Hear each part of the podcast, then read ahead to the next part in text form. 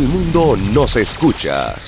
www.omegastereo.com La mejor franja informativa matutina inicia a partir de este momento con un análisis completo del acontecer nacional e internacional.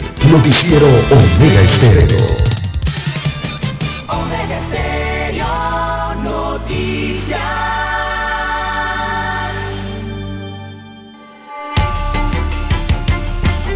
Continuación, los titulares, con los hechos que son noticias hoy.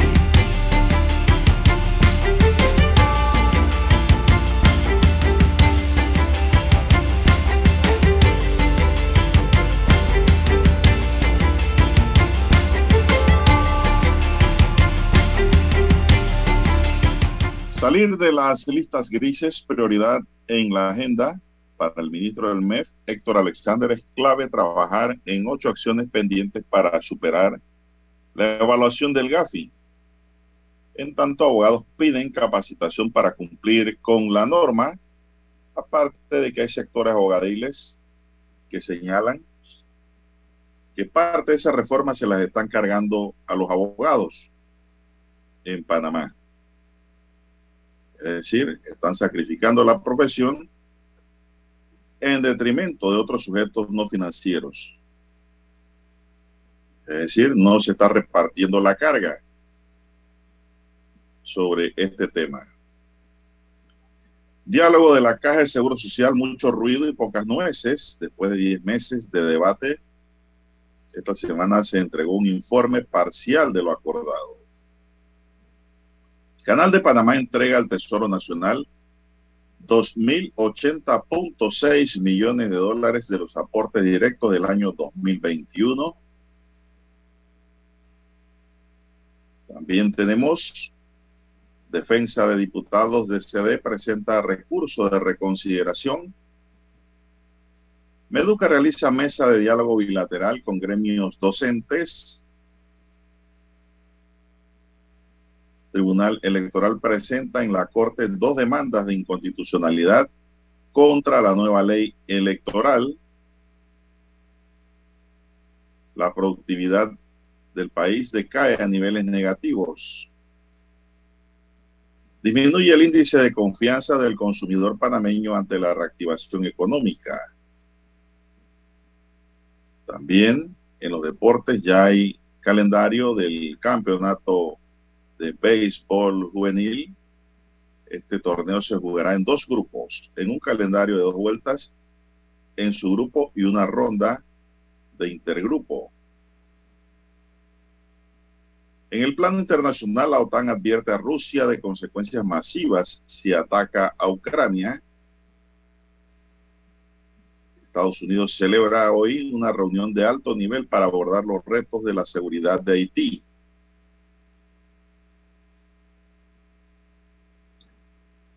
También tenemos, señoras y señores, propuesta de salario mínimo será presentada hoy. Hay un rechazo total al aumento de la edad de jubilación. Esta vuelta, pues, no, la población no está de acuerdo con eso. Para eso hay una mesa de estudio que tiene que buscar las alternativas y la solución.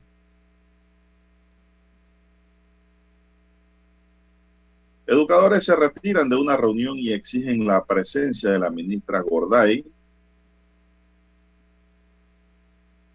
También tenemos que la policía captura a mujer condenada por 20 años, quien mató a su bebé de 18 meses.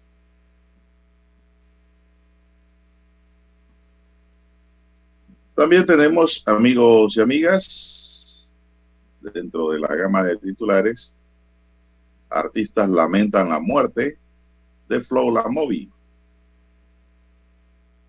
Bien, estos son solamente titulares. En breve regresaremos con los detalles de estas y otras noticias.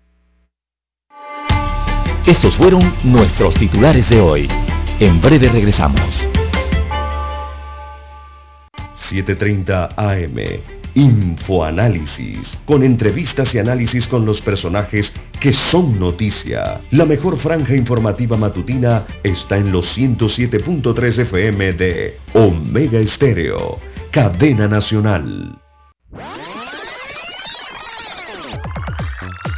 Omega Stereo tiene una nueva app. Descárgala en Play Store y App Store totalmente gratis. Escucha Omega Stereo las 24 horas donde estés con nuestra nueva app.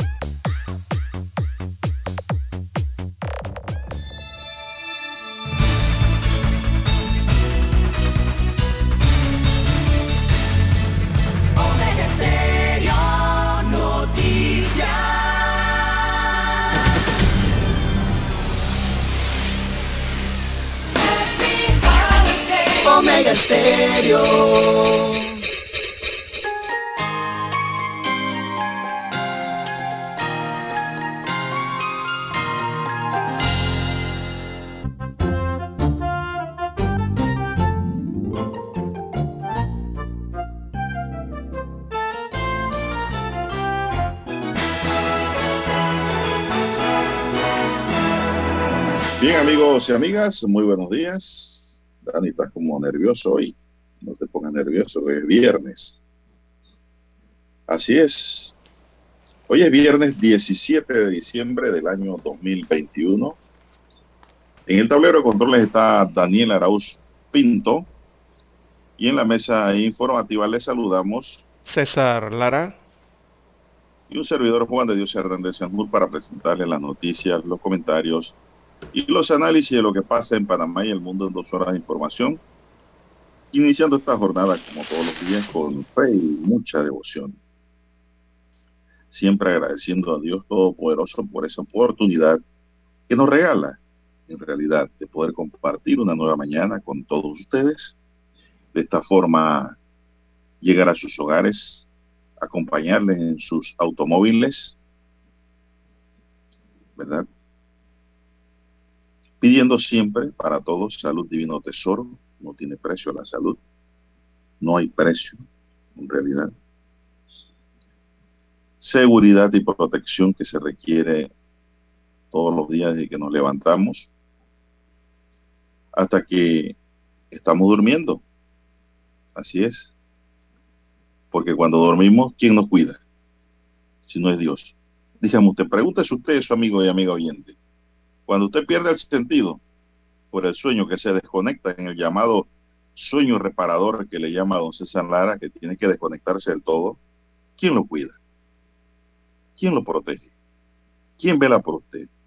¿Quién está al lado de su cama velando por su sueño? Si no es Dios. Entonces, somos seres indefensos que necesitamos seguridad y protección, en realidad, a toda hora y a todo nivel. Pedimos también que Dios fortalezca nuestra fe y nos dé mucha sabiduría que se requiere en el día a día. Bien, mi línea directa sigue siendo el WhatsApp, sí, como no, es el WhatsApp doble seis catorce catorce cuarenta y cinco, ahí me pueden escribir. Doble seis catorce catorce cuarenta y cinco es mi línea directa de WhatsApp para recibir allí sus escritos, sus informes, su nota que nos quiere enviar, su colaboración noticiosa, como no a veces ocurren hechos y el mejor reportero es el que está ahí cerquita y nos ponen en contacto con la noticia y nosotros aquí pues nosotros la difundimos. Cualquier pregunta, consulta de la que usted quiera, inquietud que usted tenga de carácter legal, le doy su respuesta. Entonces Salara está en el Twitter, amigos y amigas. Entonces, César, ¿cuál es su cuenta? Muy buenos días, don Juan de Dios. Bien, estamos en las redes sociales, en arroba César R, arroba César Lara es mi cuenta en la red social Twitter. Allí puede enviar sus mensajes, sus comentarios, denuncias, fotodenuncias, también el reporte del tráfico temprano por la mañana, esos incidentes o ya los accidentes, todo lo que usted se encuentre sobre la vía. Usted lo puede reportar allí, información que le sirve al resto de los conductores. Buenos días Daniel, a todos ustedes amigos oyentes a nivel de la República, sí, en todas sus comarcas, en todas sus provincias, también los que están en el área marítima. Buenos días para todos, dos señales los cubren. También los que ya están conectados en omegaestereo.com, allí la sintonía es a nivel eh, mundial. Usted se puede conectar allí escucharnos en cualquier parte de el planeta. También a todos los amigos oyentes que ya, bueno, han activado eh, su aplicación de Omega Stereo. ¿sí? La puede usted descargar desde su tienda Android o eh, su tienda iOS, dependiendo de su aparato celular o dispositivo móvil. También los amigos oyentes que nos escuchan a través de eh, el canal 856. A través del canal 856 de Tigo, Televisión Pagada Nacional. Allí usted nos puede escuchar en su televisor, en cualquier punto de la República de Panamá. Si usted es abonado, entonces a la compañía de cable Tigo. Bien, don Juan de Dios, ¿cómo amanece para este viernes, inicio excelente del fin de semana chiquito. Excelente, don César. Muy bien, gracias a Dios, pues estamos bien. Importante sentirse bien también, ¿no? Claro, y sobre todo en estas temporadas. Bueno, vamos a iniciar, don César. Vamos a iniciar y vamos a ver qué pasa con nuestro principal enemigo, el COVID. Panamá registró ayer, atención, ¿eh? 406 casos nuevos, don César, va subiendo. Sí, sí, la tendencia es al aumento desde hace días, semanas. Con positividad de 45% en 8.943 pruebas y además se reportaron tres defunciones. 4.5% la positividad. Sí, 4.5%. Los contagios acumulados suman 482.230 y las defunciones a lo largo de esta pandemia ya va por 7.397. El total de casos activos es de 3.694 personas que han sido identificadas como activos porque tienen que haber muchos más que unos que ni van a los centros médicos, que no van a chequear si son los que andan repartiendo el COVID por todos lados, porque como ahora se acabó esto de la temperatura y que el chequeo y las cuestiones en todo lado, aquí es sálvese quien pueda, porque hay muchos irresponsables en la calle. Todos piensan que tienen gripe y ni siquiera se han examinado para ver qué es lo que tienen. Y ahí es donde ponen en riesgo la vida de su familia, sus amigos, sus compañeros de trabajo y de ellos mismos. De ellos mismos porque esta es una enfermedad que, bueno, se puede complicar. Bueno. Y al que menos usted piensa, don Juan de Dios, después hay malas noticias. De esos 3.694 personas, están distribuidos en 3.471 en aislamiento domiciliario, por lo menos están aislados supuestamente, y 110 en hoteles. Hay 113 pacientes hospitalizados 98 en salas y 15 en cuidados intensivos. Un reciente informe publicado por la OPS indica que Panamá sigue con una situación estable de ocupación hospitalaria por la COVID-19 en sala y 46% en UCI. Así que pues hay que seguirse cuidando, César, hay que seguir cuidándonos ante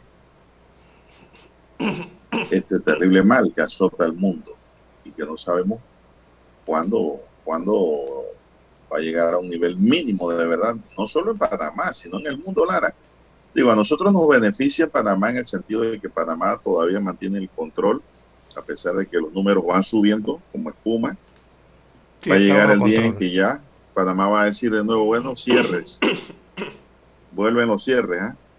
si no ponemos de nuestra parte, si no colaboramos vienen nuevamente. Claro, ¿qué, otra cosa queda?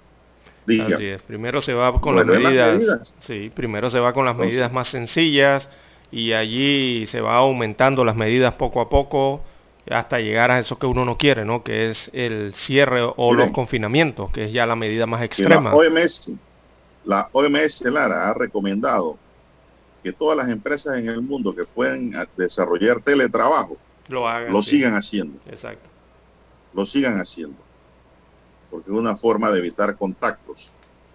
Correcto. Evitar contaminación y contagios. Bueno, Dani, hay una pausa, dígame usted. Si no seguimos aquí. Hay que ir a la pausa. Vamos a la pausa.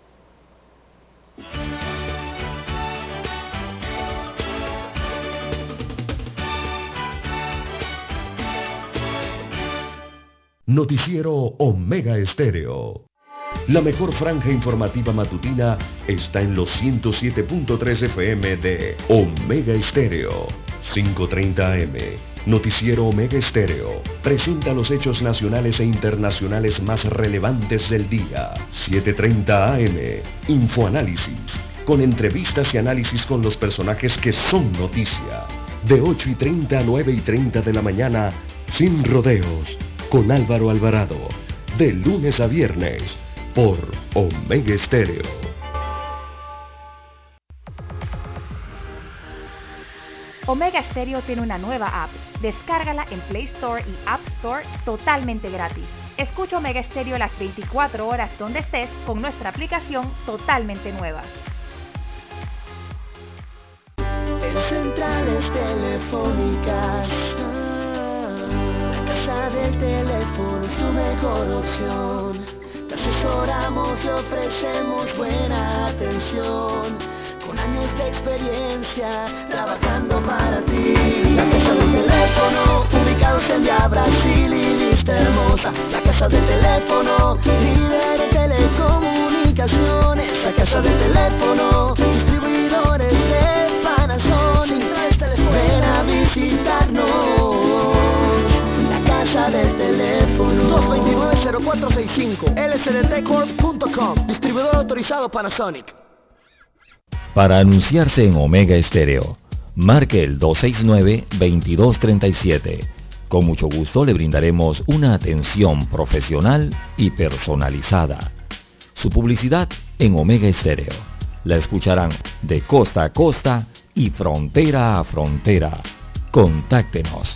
269-2237. Gracias. Que este nuevo año les traiga esperanza, salud, fe, alegría, amor, prosperidad, dicha, paz. Solo lo mejor para todos los oyentes de Omega Estéreo. Felices fiestas. Omega Stereo.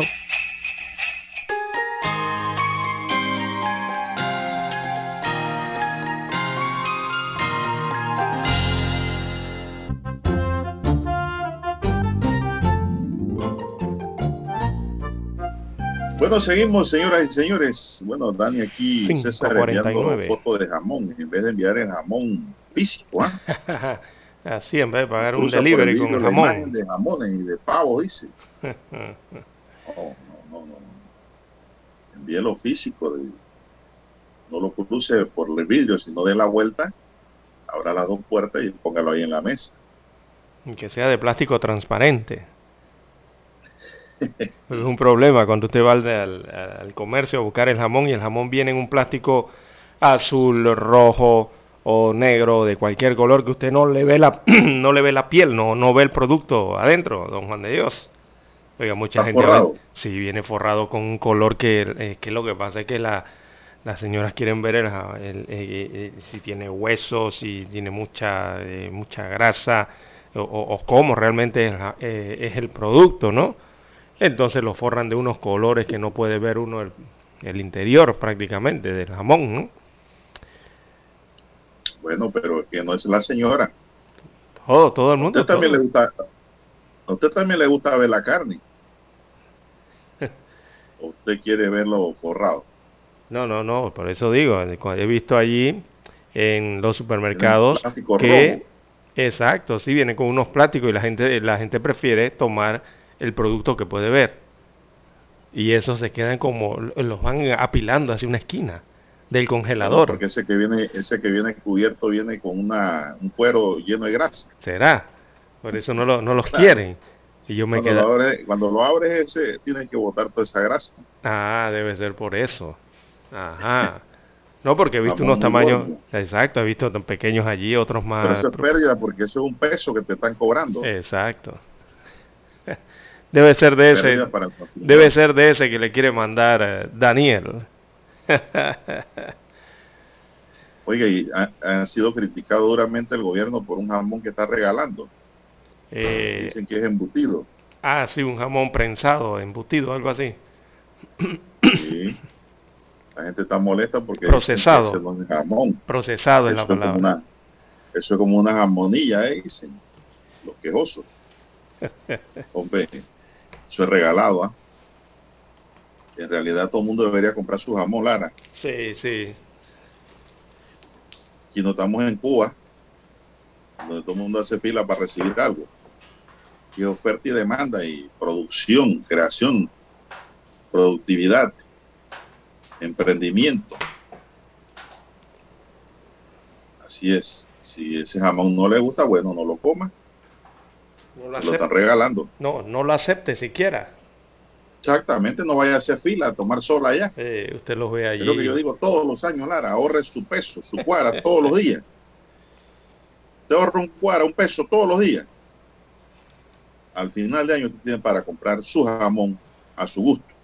Oiga, sí. Oiga, y también un llamado a la ciudadanía. Sí, tomando sol esperando que le regalen algo. Y un llamado a la ciudadanía no también. Nada de ningún gobierno. Sí, sí, no. no espere nada, pero es que el panameño se ha acostumbrado a vivir en esa es la palabra.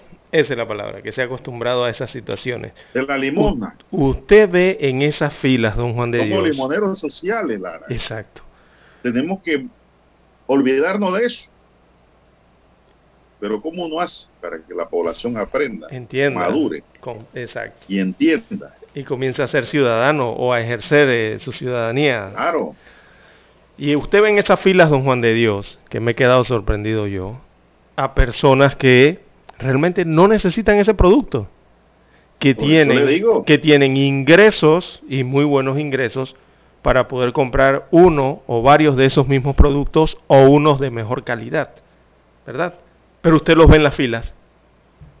Tomando sol ahí por una jamonilla. Exacto, buscando jamones y yo me quedo, oiga, pero la gente, pero ¿qué nos pasa? No, hombre, no.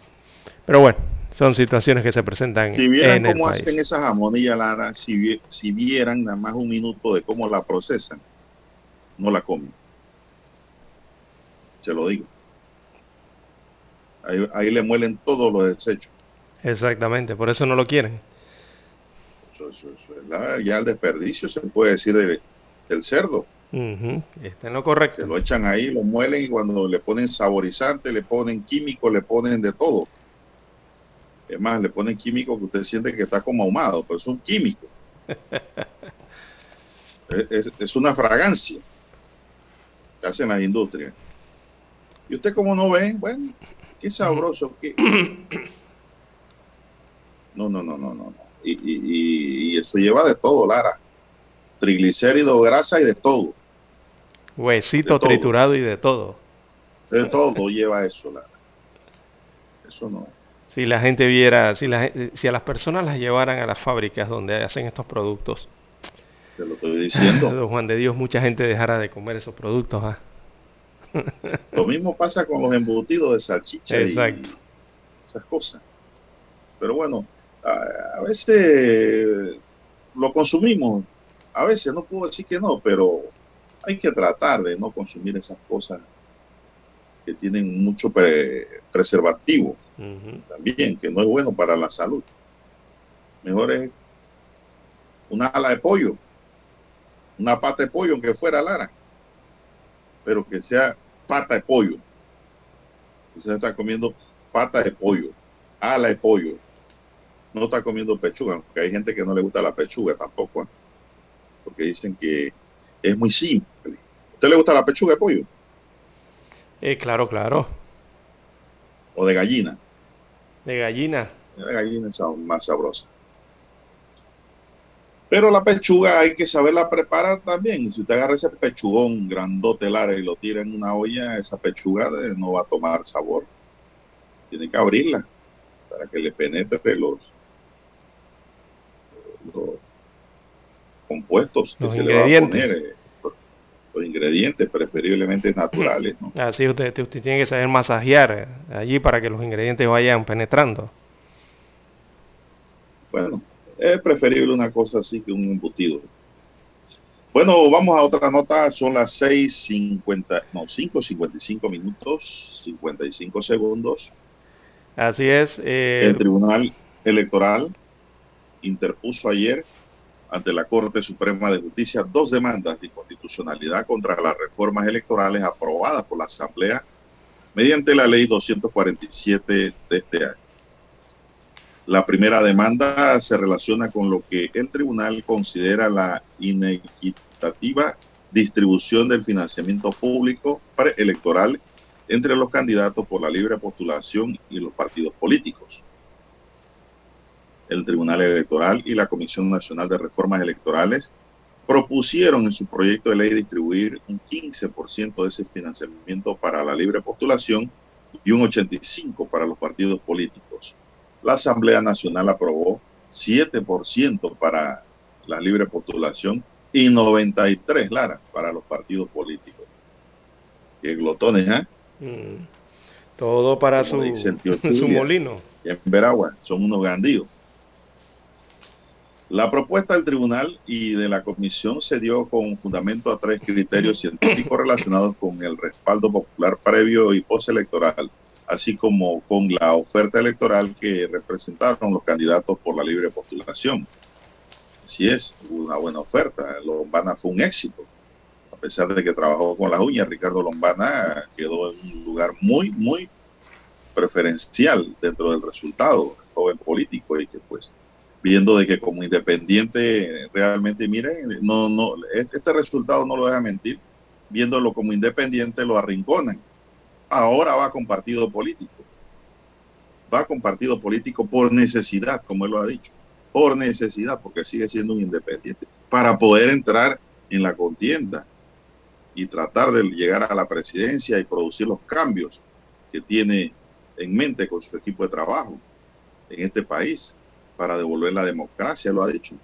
Pero ese es un independiente que surgió de las filas de allí, que forzosamente ha tenido que crear un partido político, porque si no lo ahogan de nuevo, Lara. Y mire de dónde viene la OS. De 15% del financiamiento que se había propuesto, ahora lo bajaron a 7. Peor para él y su equipo y sus aspiraciones. Pero, como está esto, es para que ningún independiente, Lara, un libre postulación, como se le debe llamar, llegue a la presidencia de la República. Así está diseñado el sistema. Y ahora el Tribunal Electoral dice, bien, pero esto es el colmo. De 15 lo bajan a 7. Y por ahí muchos dirán también, no, pero que el tribunal apadrinó todo lo que se hizo en las pasadas elecciones. No, el Tribunal Electoral lo que hizo fue cumplir con lo que le decía la ley. Ellos no pueden hacer más allá, ellos son funcionarios. De seguro que en el yo de cada uno diría esto es injusto, esto está mal, hay que producir las reformas en, la próxima contienda. Producen las reformas allí la Comisión de Reformas Electorales, en ese sentido, llega a la Asamblea y llegan los diputados y dicen, no, aquí mandamos nosotros. Nosotros hacemos aquí lo que nos da la gana para nuestros partidos políticos. 7% si quiere, si no, no vaya. 93 ahora para nosotros. Eso es inconstitucional no hay equidad, no hay derecho a la participación. Y así el tribunal ha demandado esto ante la Corte, que ojalá no lo resuelvan después de las elecciones venideras de 2024, porque así pasa.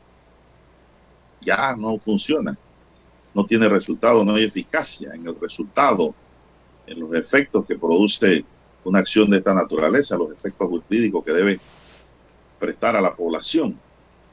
Bien, la segunda demanda de inconstitucionalidad tiene que ver con el tema de la paridad de género en las postulaciones, que es otro problema. Y de acuerdo con el Tribunal Electoral se persigue eliminar una válvula de escape que les permite a los partidos no cumplir con dicha paridad, pues la misma hace ineficaz el mandato de la paridad. No sé dónde están las mujeres políticas silenciosas. Las mujeres políticas de los partidos políticos, Lara. Eso era para que protestaran dentro de su propio partido Ah, pero se comen esos sapos, políticamente hablando. Presenten sus demandas también. Tanto que se pelea aquí por la igualdad de género, por la oportunidad para la mujer, con lo que yo estoy 200% de acuerdo. Claro que hay que darle participación a la mujer, hombre. Hay que ser tan machista. Puedan llegar también donde deben llegar. Pero aquí se quedan calladas las mujeres políticas, los partidos políticos, aparentemente. Puede haber por ahí sus excepciones, Lara. no, participación tienen. Lo que pasa es que deben participar. Eh, eh, el, espacio está abierto, pero lastimosamente cuando vienen las estadísticas de su participación, me refiero al género femenino, eh, no son las estadísticas que uno quisiera y, que, que, se incluyeran entonces como las que están en las mismas normativas, ¿no? Que pide mitad y mitad, prácticamente. No llegan a esas cantidades regularmente.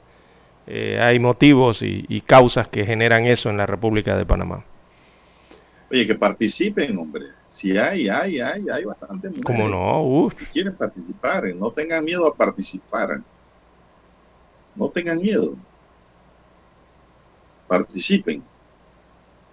Que son un ser humano igual que el hombre. Hay que hacer la... Su derecho y sus obligaciones. Vamos a la pausa.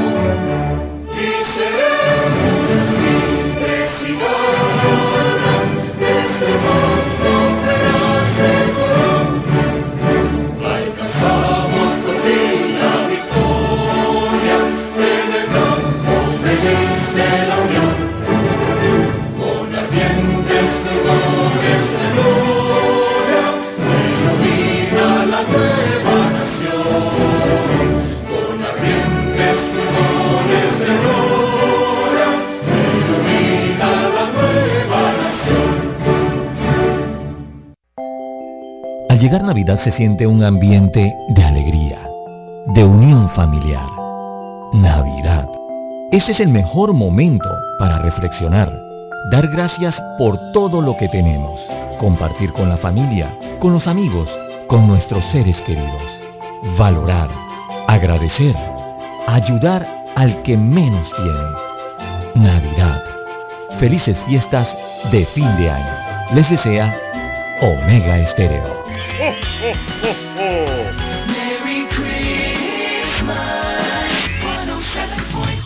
Omega Stereo. Noticiero Omega Estéreo.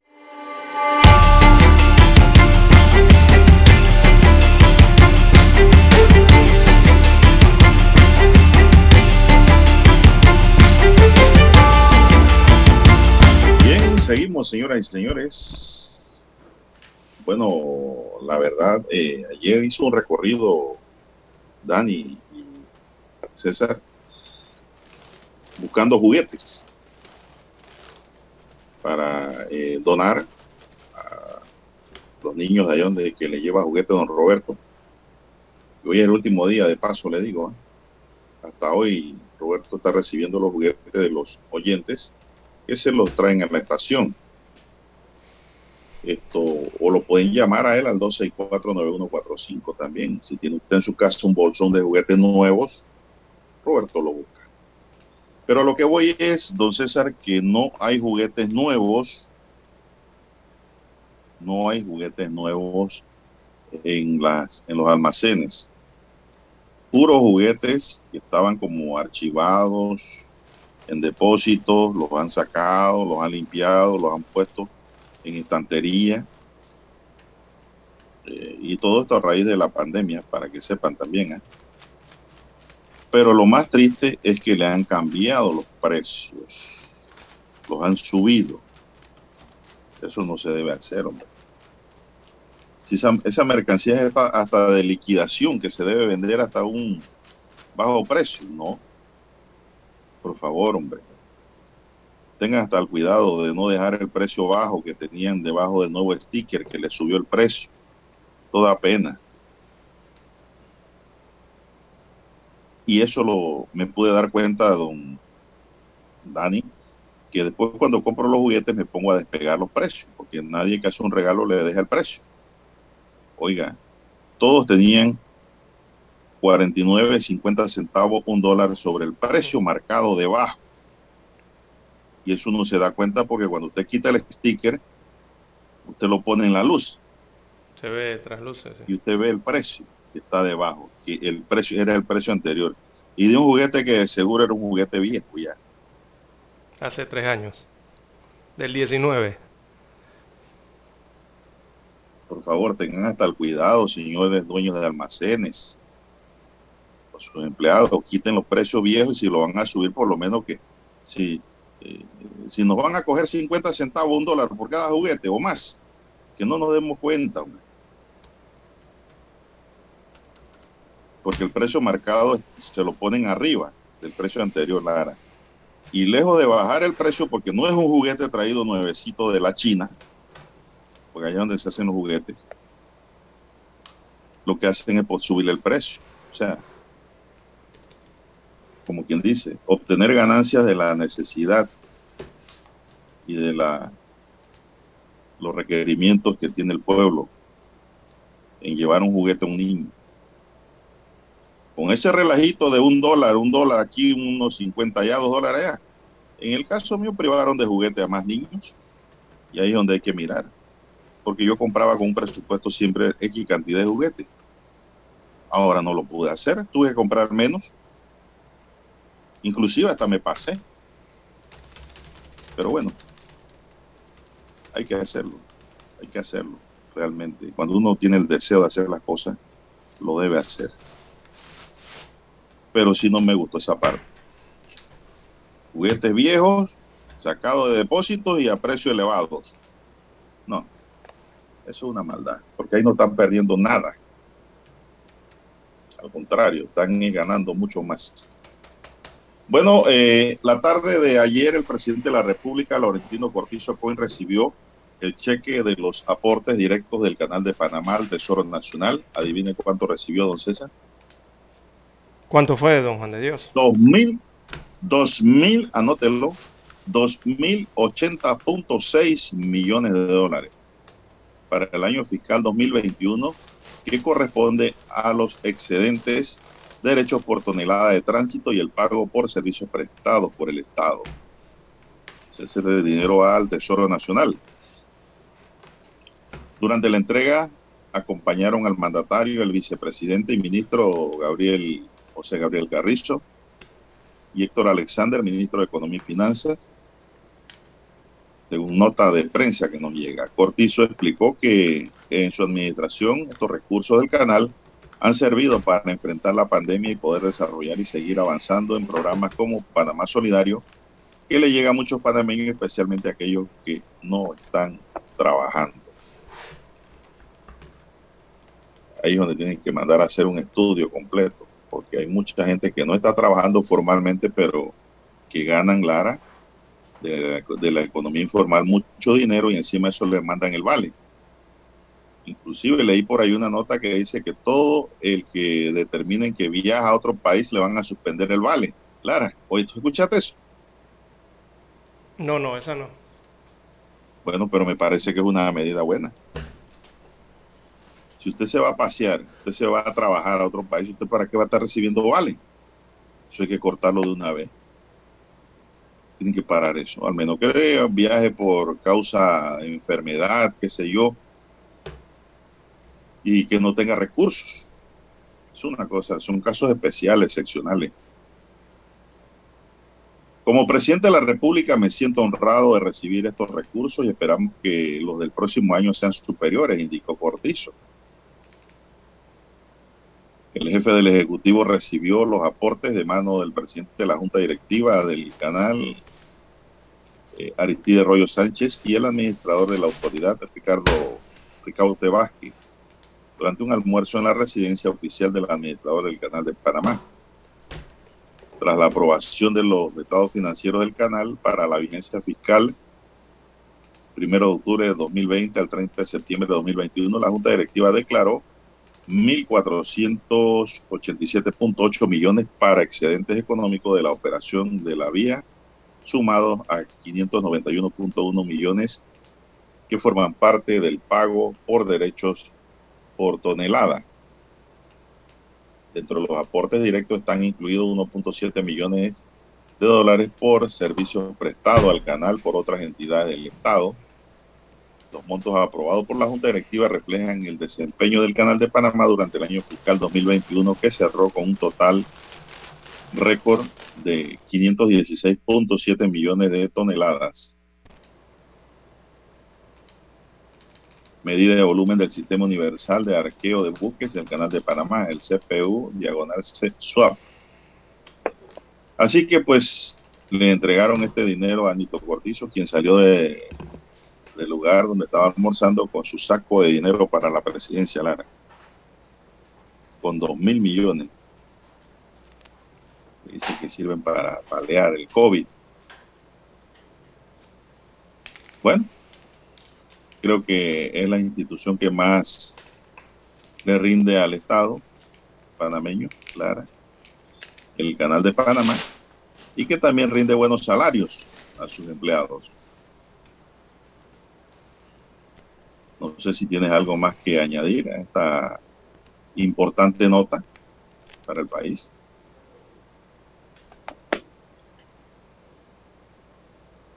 Bien.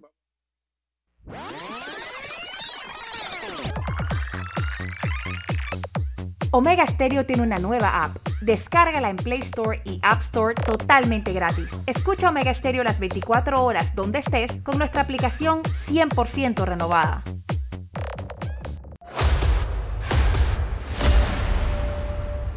Desde los estudios de Omega Stereo, establecemos contacto vía satélite con la voz de América. Desde Washington, presentamos el reportaje internacional.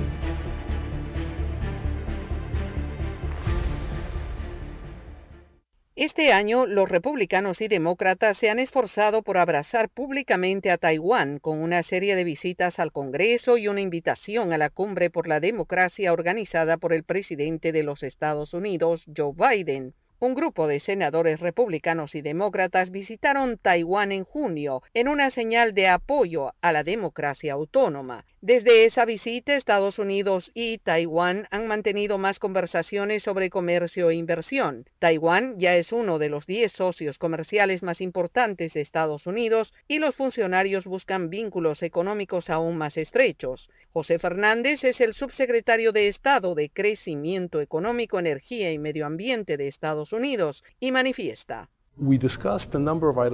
Discutimos una serie de elementos que son importantes tanto para Estados Unidos como para Taiwán. Problemas de la cadena de suministros, coerción económica, intercambios de ciencia y tecnología, cosas que podemos hacer para tratar de profundizar nuestras relaciones entre pueblos y profundizar nuestra asociación económica. Taiwán es el hogar del mayor fabricante de chips del mundo, Taiwan Semiconductor Manufacturing Company. Muchos vinculan la supervivencia de la democracia de Taiwán con la seguridad de la cadena de suministro de Estados Unidos. Seth Jones, director del Programa de Seguridad Internacional del Centro de Estudios Estratégicos e Internacionales, destaca. Taiwán tiene un mercado libre y abierto, tiene un sistema político democrático, es un clima empresarial muy bueno y así en ese sentido, tener un Taiwán libre y democrático es de vital importancia para la economía de los Estados Unidos y también es importante de manera más amplia para la seguridad de la cadena de suministros de Estados Unidos. Después de una reunión virtual entre el presidente de Estados Unidos, Joe Biden, y el presidente de China, Xi Jinping, la administración de Biden invitó a Taiwán a participar en la cumbre por la democracia, lo que generó un fuerte rechazo de China. Beijing reclama soberanía sobre Taiwán. Taipei considera a la isla como un estado soberano. Yoconda Tapia, Voz de América, Washington. Escucharon vía satélite desde Washington el reportaje internacional. La mejor franja informativa matutina está en los 107.3 FM de Omega Estéreo. 5.30 AM. Noticiero Omega Estéreo. Presenta los hechos nacionales e internacionales más relevantes del día. 7.30 AM. Infoanálisis. Con entrevistas y análisis con los personajes que son noticia. De 8 y 30 a 9 y 30 de la mañana sin rodeos, con Álvaro Alvarado, de lunes a viernes, por Omega Estéreo. Desde marzo de 2020 nos hemos enfrentado a un enemigo sin rostro, cobarde, rápido y mortal. Han sido más de 500 días y noches de angustia, de lucha sin escudo ni armas. En este largo y difícil camino, la radio siempre ha estado contigo, con mensajes de esperanza Información veraz y objetiva. Finalmente, lo estamos logrando. El 80% de los panameños ya estamos vacunados contra el COVID. Por eso hoy avanzamos con otra cara, dejando ver tras esa mascarilla ojos sonrientes, llenos de optimismo. Vivamos conscientes de que para celebrar ese gran día, en el que el mundo entero tire al aire sus mascarillas, solo hay un camino seguir cuidándonos unos a otros. Vamos pa'lante Panamá. La radio siempre estará contigo. Un mensaje de la Asociación Panameña de Radiodifusión, APR. Somos Omega Estéreo. 40 años siendo la cadena nacional en FM Estéreo, pionera en Panamá.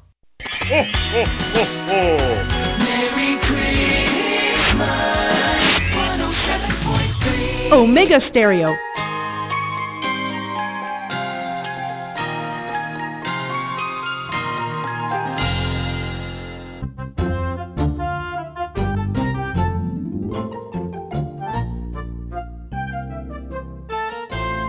Bien, seguimos, don César.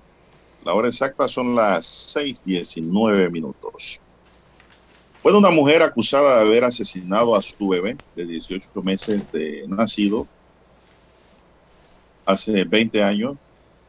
Dice, fue recapturada en la mañana de ayer durante una serie de operativos realizados en la provincia de Colón.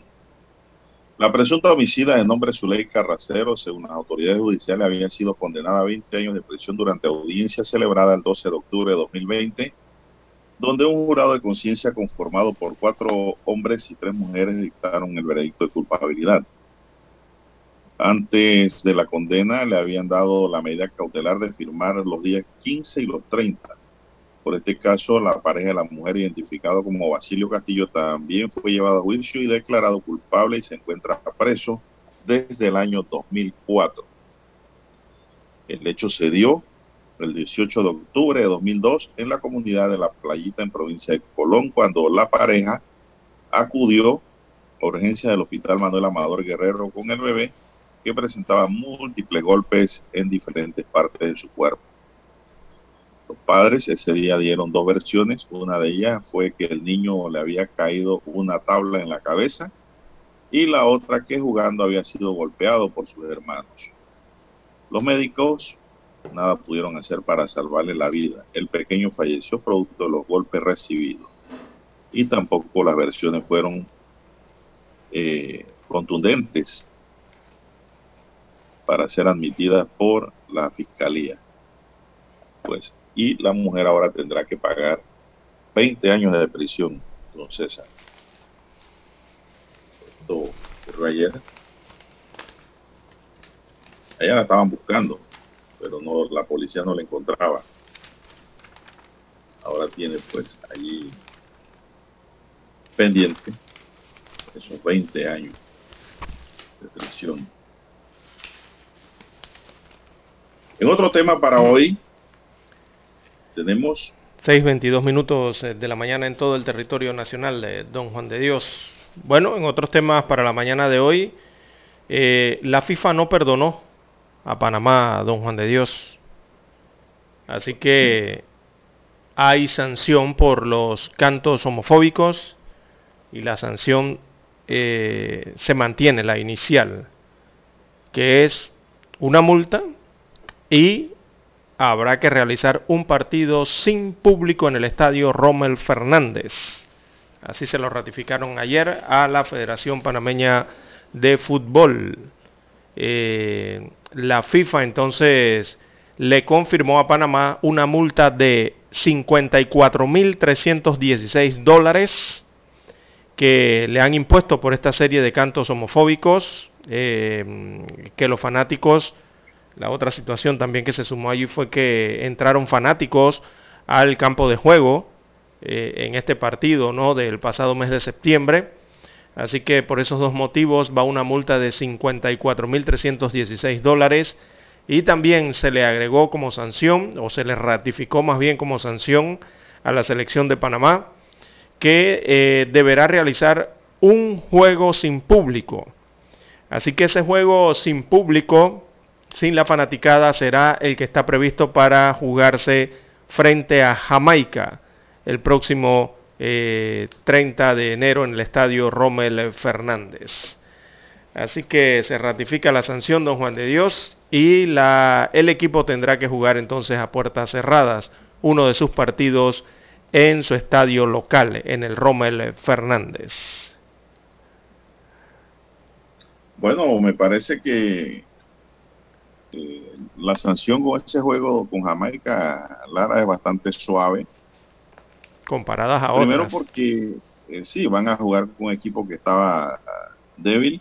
Mm. Aunque, como quien dice, no es imposible de ganar también. ahora sí. Eh, un equipo que viene, que está por abajo, pero que, que realmente si se hubiese sancionado con otro juego mucho más difícil para Panamá, la sanción hubiese sido tal vez más severa, ¿no?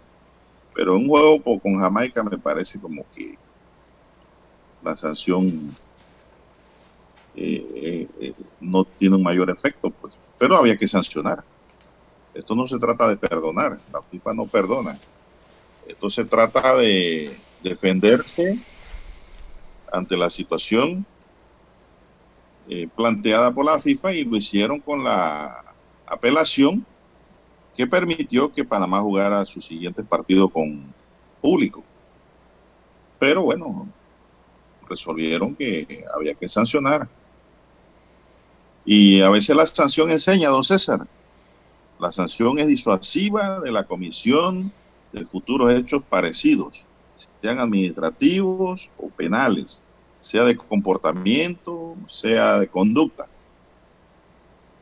Con esta sanción, Panamá aprende ahora a comportarse en un estadio. Y el resto de los países que tienen este tipo de actitud, que la han tenido y que están pendientes de ser sancionados también, aprendan a comportarse en los estadios. Usted, digo, la fiesta de fútbol es bonita, es hermosa, pero tampoco es para el desborde y para crear eh, situaciones de irrespeto y de falta de orden. Y de vulgaridades, don Juan de Dios. El problema que con esto ha sido eh, que le gritan improperios al rival. Y cuando hablamos de improperios en Panamá, ya usted sabrá de qué palabras específicamente le estamos hablando, ¿no? Eh, es la situación que ocurre entonces eh, con la fanaticada. En principio esta sanción por estos cánticos homofóbicos debió cumplirse en el partido ante El Salvador, que jugamos aquí, eh, del pasado 16 de noviembre. Pero recordemos que como la FEPAFUT había apelado y la Comisión de Apelaciones de la FIFA levantó de manera temporal esa decisión eh, para, para ese partido, claro, mientras estaban estudiando el caso, ¿no? Evidentemente. Así que han analizado por completo, han tomado la decisión y la sanción va con el partido frente a Jamaica, donde Panamá es local aquí en el estadio Rommel Fernández.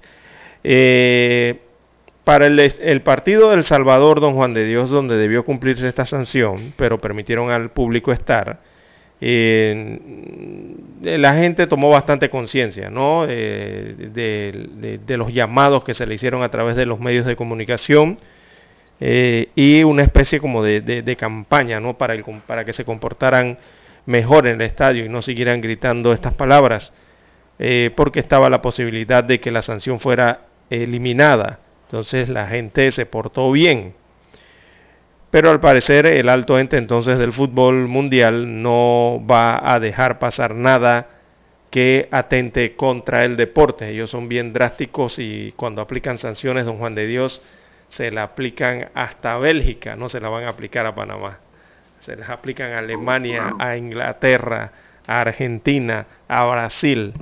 Y bueno, son bien drásticos con todas eh, sus eh, federaciones. Bueno, aquí me llega una nota, don César, de la Federación Panameña de Fútbol, casualmente hablando del tema.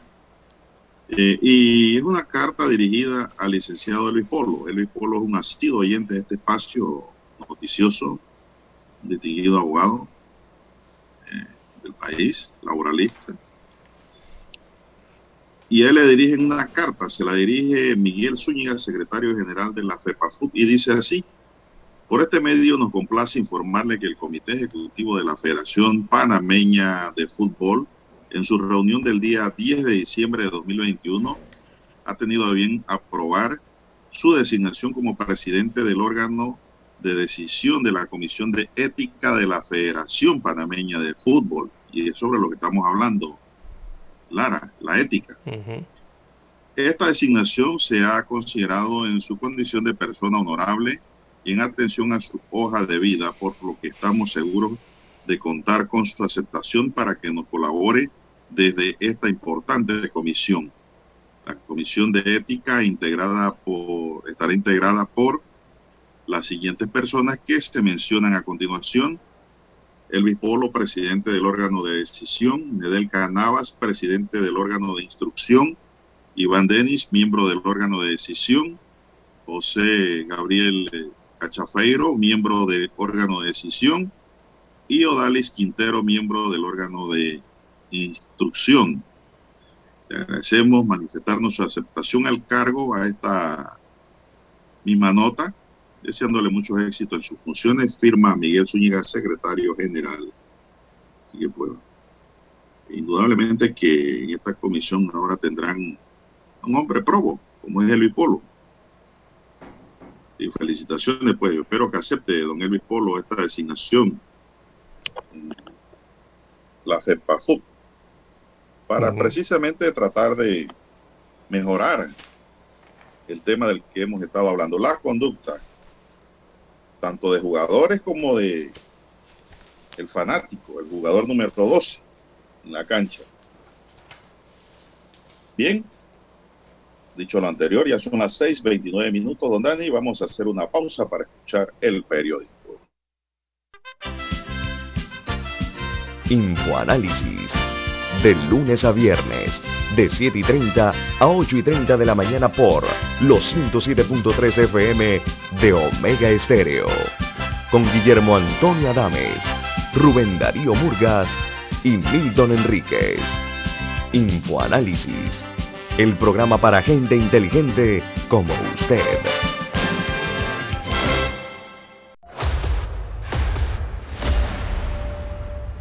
Desde los estudios de Omega Estéreo, establecemos contacto vía satélite con la voz de América. Desde Washington, presentamos el reportaje internacional.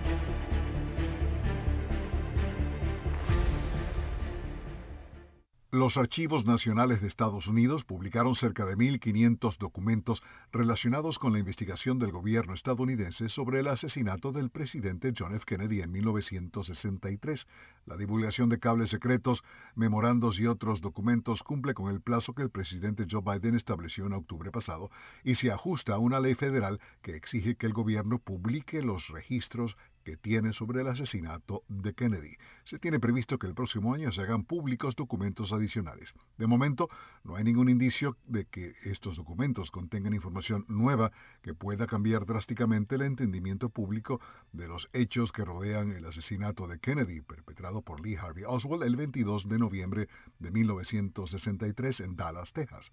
Sin embargo, la más reciente tanda de documentos era esperada con ansias por historiadores y otros que, décadas después del asesinato, continúan escépticos de que en plena Guerra Fría un joven perturbado con un rifle que compró por correo fuera el único responsable del asesinato. Los documentos incluyen cables y memorandos de la CIA en los que se habla de las visitas de Lee Harvey Oswald a las embajadas de la Unión Soviética y Cuba en Ciudad de México que habían sido previamente reveladas, pero nunca explicadas en su totalidad, así como la discusión en los días posteriores al asesinato de la potencial implicación cubana en el asesinato de John F. Kennedy. Alejandro Escalona, Voz de América, Washington. Escucharon vía satélite desde Washington el reportaje internacional. Omega Estéreo, 24 horas en FM Estéreo.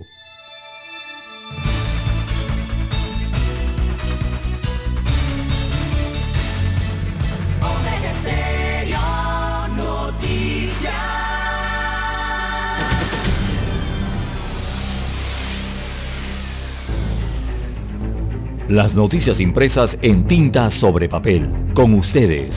Escuchando el periódico. Los titulares de las primeras planas de los diarios estándares de circulación en Panamá.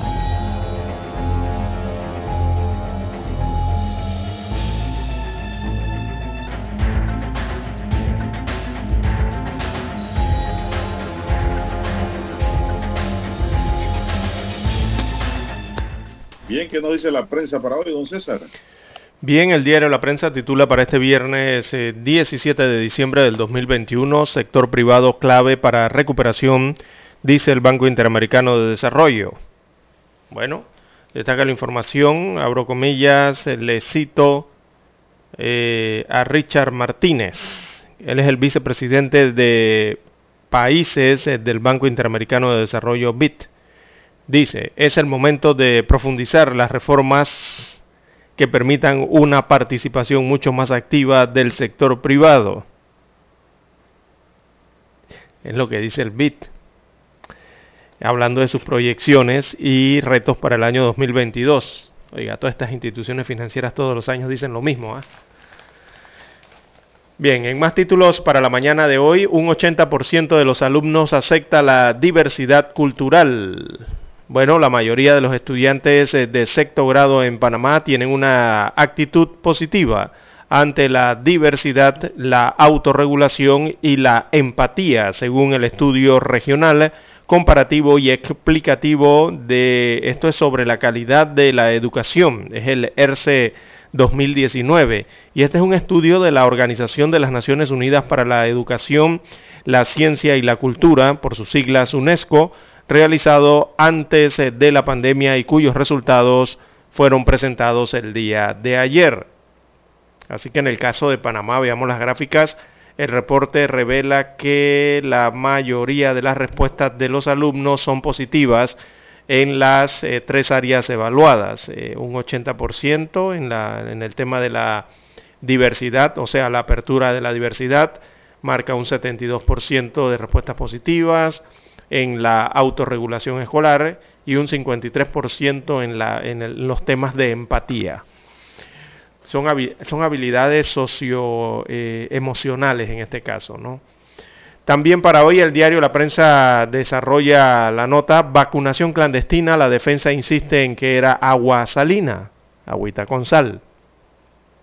Así que Jerónimo Mejía y Alfredo Vallarino, abogados de Denise Vega y Celín Gazal, eh, respectivamente, sustentaron ayer una audiencia eh, en esa audiencia sustentaron que las supuestas vacunas contra la COVID-19 contenían agua salina y que sus clientas fueron engañadas, según señala la defensa en este caso de la vacunación clandestina.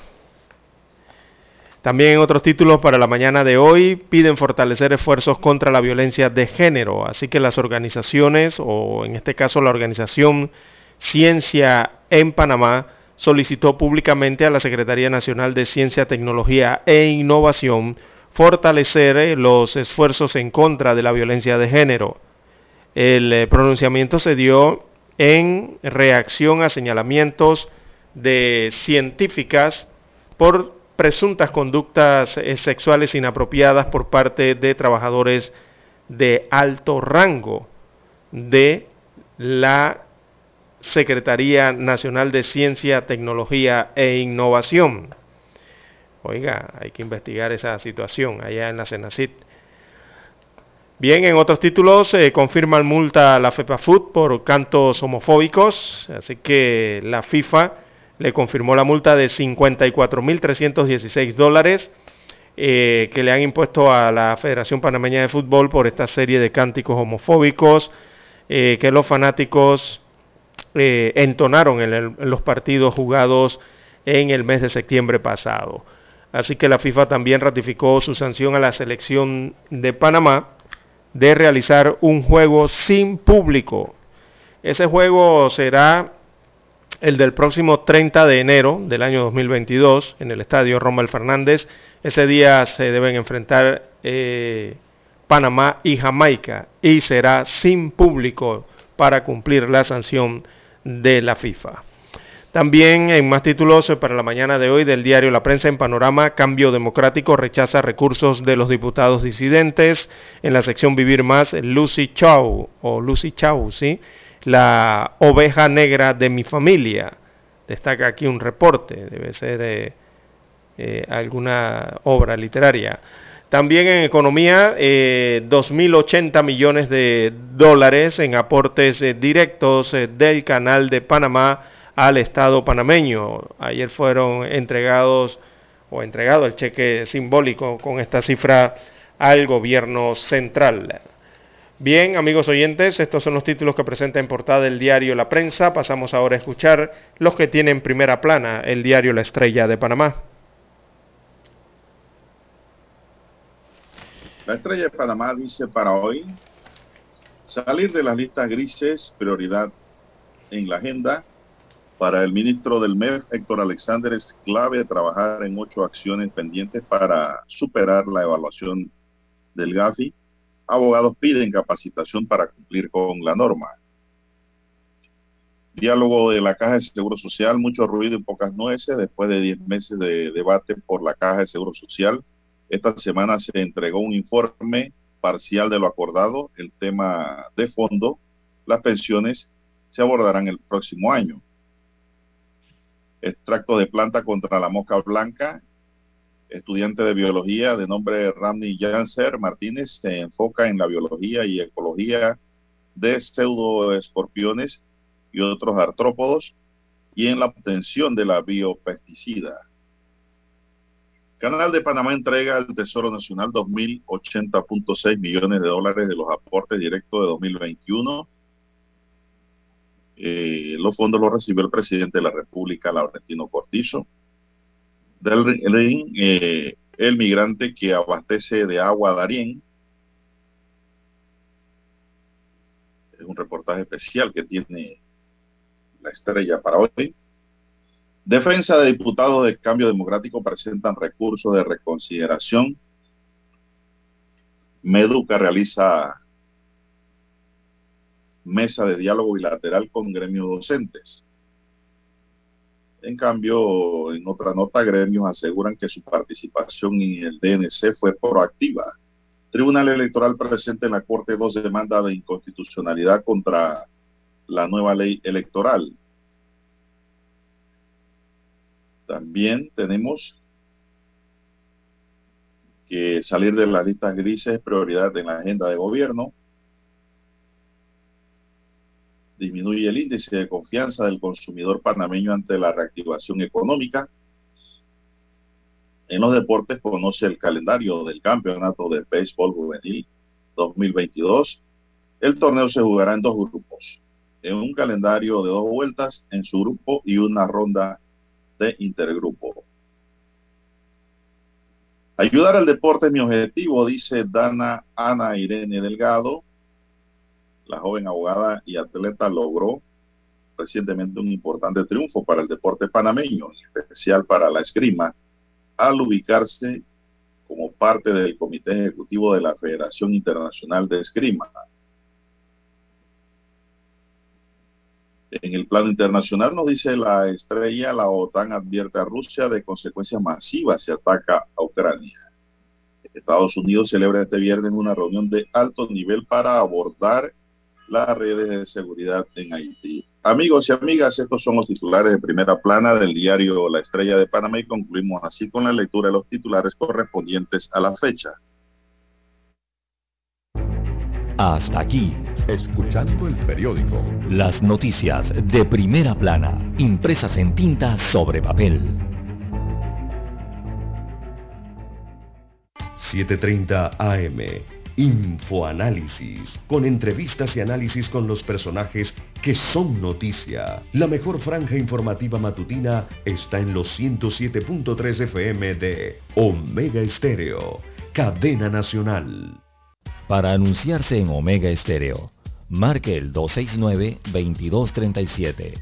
Con mucho gusto le brindaremos una atención profesional y personalizada. Su publicidad en Omega Estéreo.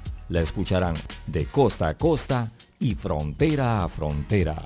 Contáctenos 269-2237. Gracias.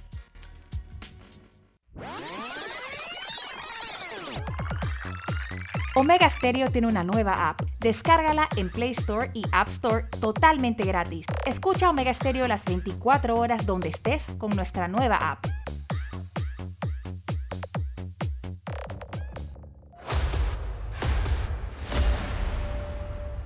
Desde los estudios de Omega Estéreo, establecemos contacto vía satélite con la voz de América. Desde Washington, presentamos el reportaje internacional.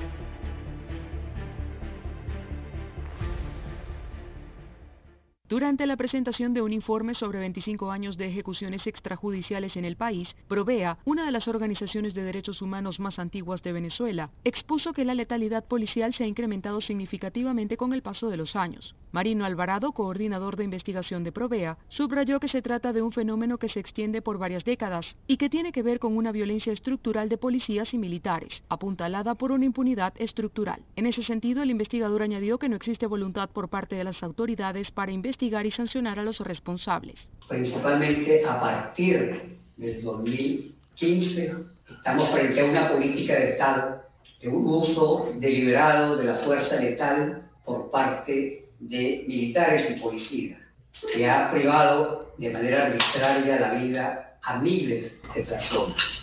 Alvarado afirmó que todos los cuerpos policiales en Venezuela cometen ejecuciones extrajudiciales y recordó que en su informe de septiembre de 2020, la misión de determinación de los hechos sobre Venezuela establecida por la Organización de Naciones Unidas afirmó que esos delitos podrían constituir crímenes de lesa humanidad. Constituyen una política dirigida contra una población determinada, particularmente contra los jóvenes pobres el fiscal general de Venezuela, Tarek William Saab, anunció el que hasta noviembre fueron imputados 820 funcionarios por presuntas vulneraciones de derechos humanos. Carolina Alcalde, Voz de América, Caracas. Escucharon vía satélite desde Washington el reportaje internacional. Omega Estéreo, 24 horas en FM Estéreo. Es momento de adentrarnos al mar de la información. Este es el resultado de nuestra navegación por las noticias internacionales más importantes en este momento.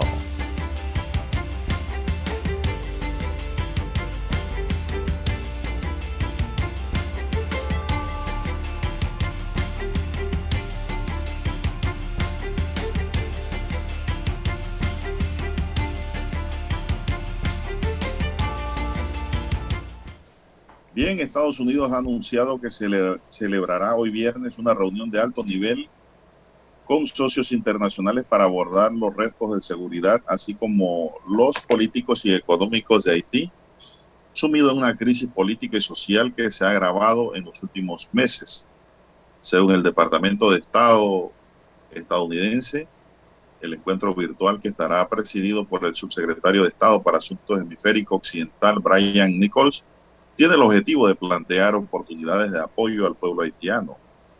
Entre los participantes han desarrollado y detallado en un comunicado que habrá una amplia gama de gobiernos y organizaciones internacionales comprometidas con el desarrollo de Haití que participarán para buscar compromisos para prevenir un mayor deterioro de las condiciones económicas y de seguridad, así como esfuerzos para apoyar soluciones lideradas por los haitianos para el impas político que atraviesa tras el magnicidio del presidente Jovenel Moïse este verano.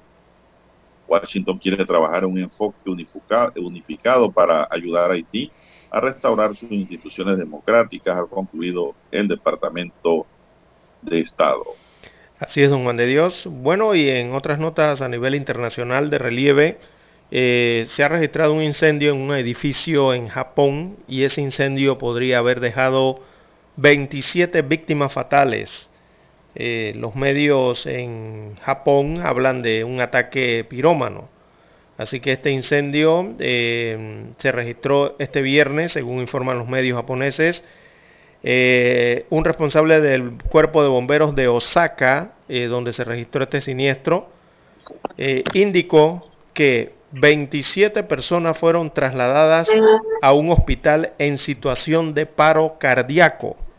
Esa es una forma o una terminología que utilizan en Japón habitualmente eh, antes eh, de que un médico certifique oficialmente un deceso. Así lo, lo determinan allá. Así que la probabilidad es que, bueno, son 27 decesos, lo más probable. Eh, también hay una persona herida que fue evacuada en este edificio, donde un edificio de 8 pisos, un barrio comercial, eh, que en su cuarto piso albergaba una clínica. Entonces, lo que ocurrió allí, don Juan de Dios, es que eh, se habla de un pirómano que pudo haber entonces incendiado este edificio que albergaba una clínica que ofrecía servicios médicos generales y de salud mental, según indicaron los medios locales. Una información que está en desarrollo en estos momentos y está por confirmarse entonces por parte de las autoridades japonesas en este caso. También, eh, don Juan de Dios, a nivel internacional, eh, hay que destacar, eh, bueno, las situaciones que se han aprobado en Europa producto del COVID-19. han tomado decisiones tanto en Francia como en Inglaterra y en otros países de Europa. Las que tienen que ver eh, específicamente con... La primera es que Francia eh, restringe los vuelos que llegan desde el Reino Unido a su país. Así lo informaron ayer las autoridades francesas respecto al eh, aumento de casos de COVID-19 en el Reino Unido. Así que en Francia eh, lo, que se va, lo que se está registrando es que eh, hay una prohibición a los viajeros no esenciales o a realizar viajes no esenciales desde y hacia Reino Unido. Esto por la variante Omicron. Así que a partir de el mañana sábado, los viajeros eh, estén vacunados o no contra la COVID-19 en Francia, deberán contar con una razón de peso para ir o volver desde suelo británico. Tienen que practicarse todas las pruebas PCR y todos los laboratorios exigidos allá en Francia si quieren eh, ir o regresar desde el Reino Unido. Esto ante los temores que hay por la variante Omicron. Eh, también ayer, o más bien hoy, el Reino Unido registra, eh, informa del récord de casos diarios de COVID-19 ante el avance de la Omicron. Ayer eh, anotó más de 88 mil nuevos contagios tan solo en 24 horas, superando los 68 mil 53 del pasado 8 de enero. Y en Londres específicamente hay un aumento de los ingresos hospitalarios de casi un 75%. Ha incrementado la cifra entonces de ingresos a las salas de hospitales en Londres, producto de la pandemia que están registrando. Allá están batallando contra dos eh, variantes, tanto la Omicron como la Delta, sobre todo la Omicron que lleva esta velocidad de contagio eh, nunca antes vista, ¿no? Para una pandemia según las autoridades. Esto ha sido tanto, don Juan de Dios, que en Europa eh, la mayoría de los países europeos han anunciado o han comenzado, más bien desde el día de ayer, han comenzado a vacunar contra la COVID-19 a los niños, a los niños desde 5 años de edad.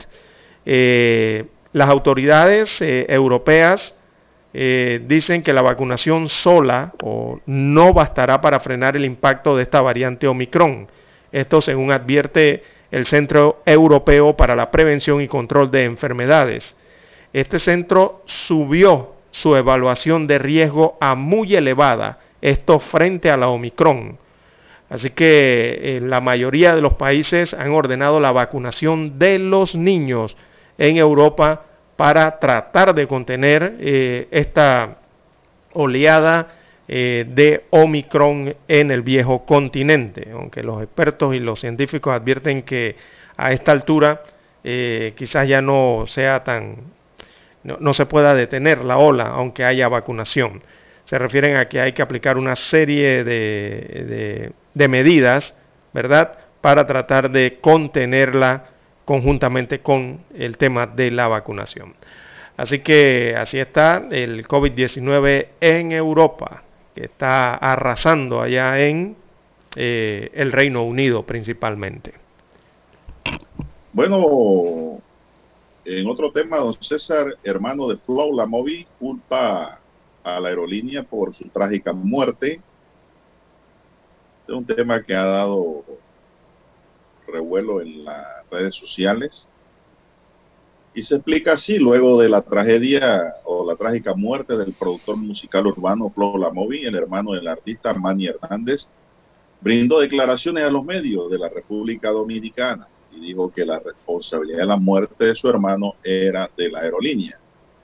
Manny Hernández, hermano del productor musical José Ángel Hernández, mejor conocido como Flo Lamovi, aseguró que el vuelo fue retenido hasta las 2 y 30 horas que fue pospuesta hasta las 3 de la tarde. La realidad es que este vuelo estaba supuesto a salida a una, a la una y media de la tarde, destaca el artista, hermano del productor,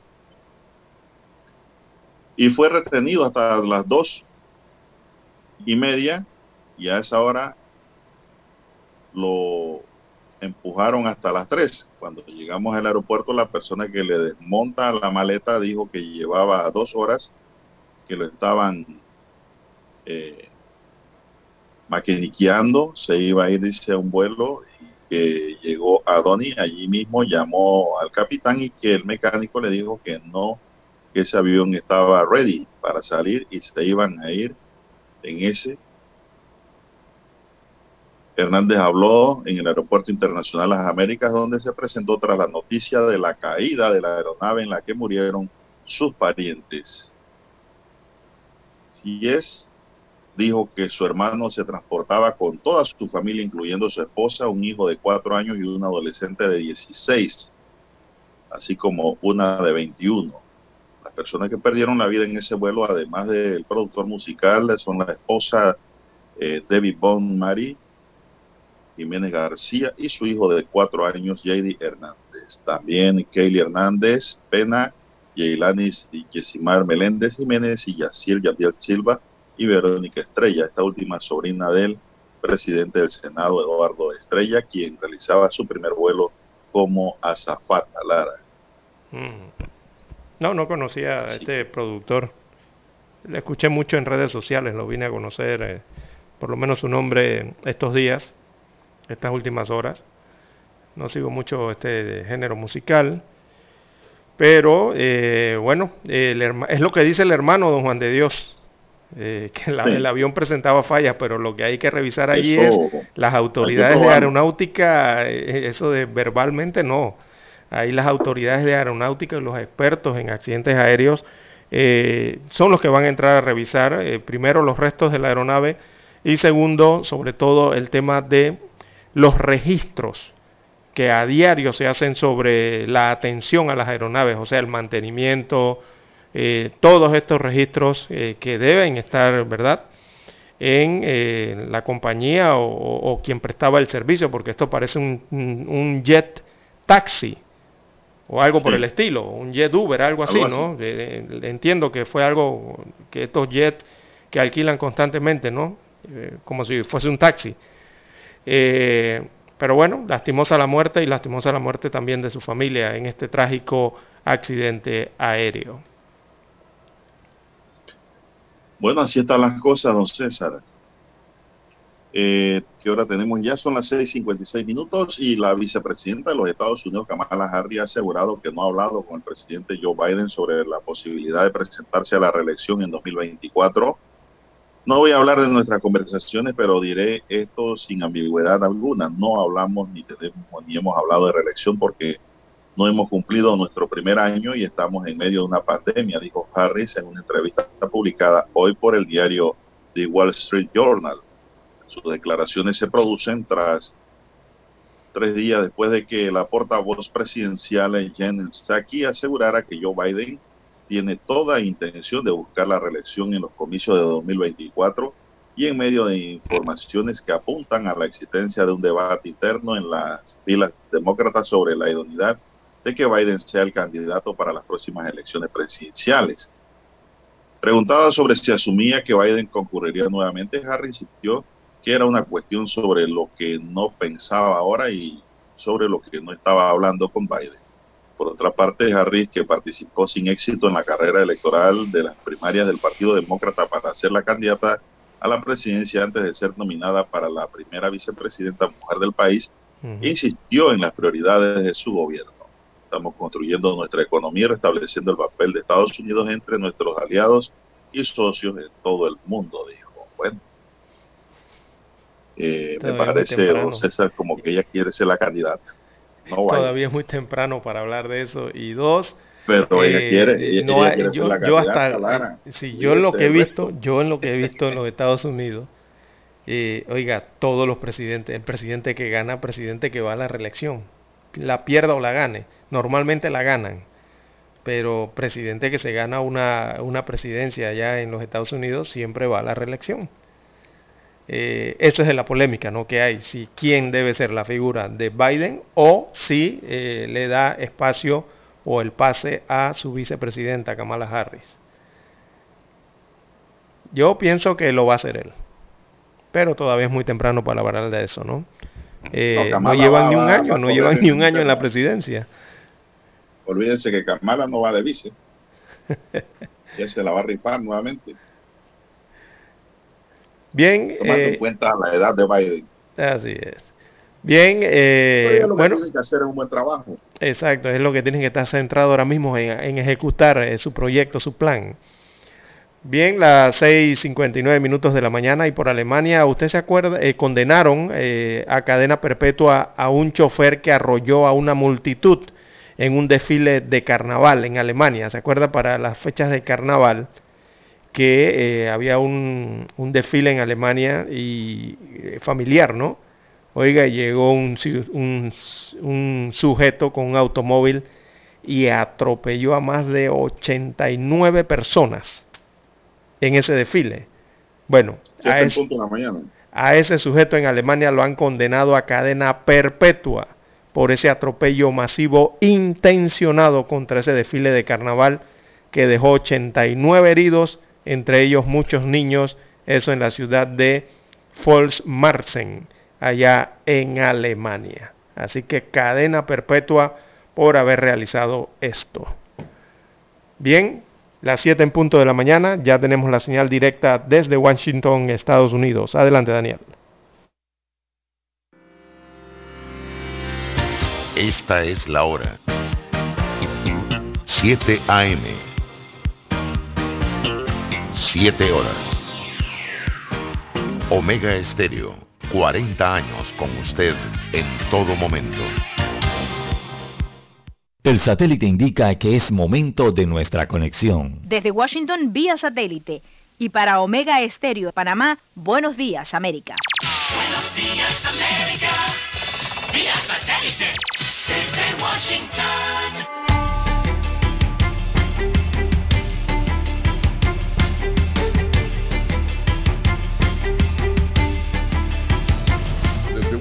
Leonardo Bonet.